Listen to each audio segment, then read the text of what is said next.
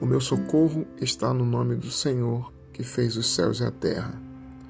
O sábio Salomão, em Eclesiastes, discute por diversas vezes, reflete por diversas vezes sobre o tempo.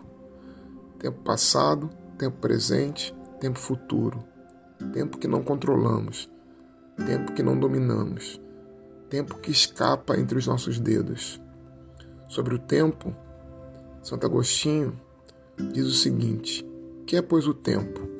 Quem poderá explicá-lo clara e brevemente?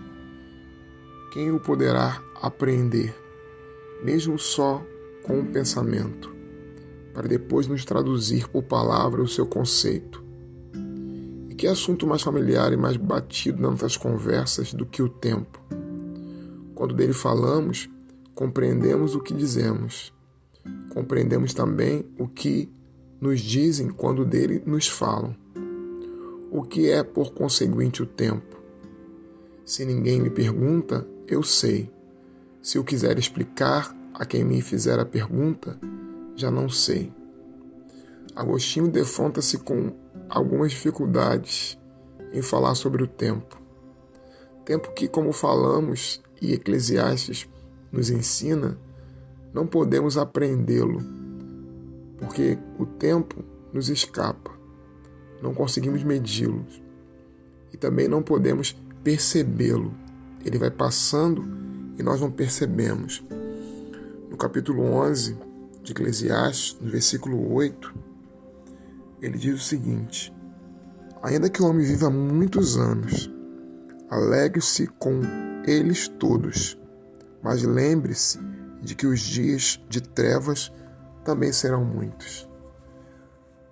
Aqui, o autor nos convida a uma reflexão sobre o tempo, a nos alegrarmos no tempo que possuímos, a festejarmos no tempo que nos é dado, sabendo que também haverão dias maus, sabendo que não há apenas o presente, ao futuro, e o futuro nem sempre se apresenta para nós como esperamos, como desejamos.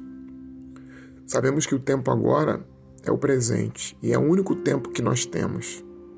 É o tempo que nossa experiência acontece, no momento em que elas ocorrem.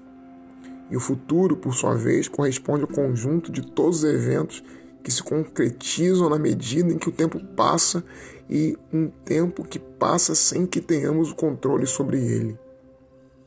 Em outras palavras, futuro é como o lugar onde estão prontos todos os fatos que presenciamos quando determinado período de tempo vier a transcorrer, se dele tivermos oportunidade de nos apropriar. Porque o tempo, de forma definitiva, não está em nossas mãos. O tempo é de Deus, somente a Ele pertence. Nós somos limitados pelo tempo. Deus não obedece ordens do tempo, porque Ele está acima do tempo. Nós não. É por isso que cada tempo que temos usamos para servir ao Deus que controla o tempo. Que Deus abençoe.